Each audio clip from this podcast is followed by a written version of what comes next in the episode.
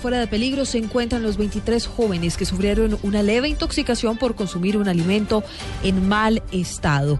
Camila Correa. Hola, muy buenas tardes. Según el secretario de Salud, Mauricio Bustamante, fueron 23 estudiantes del Colegio San Juan de los Pastos los que se intoxicaron por consumir una torta que compró un padre de familia para celebrar el cumpleaños de un estudiante. Todos fueron evaluados en el mismo colegio con los cuatro móviles que se desplazaron al lugar. No ha sido una intoxicación severa, ha sido una intoxicación leve. Ninguno requirió traslado a ningún hospital.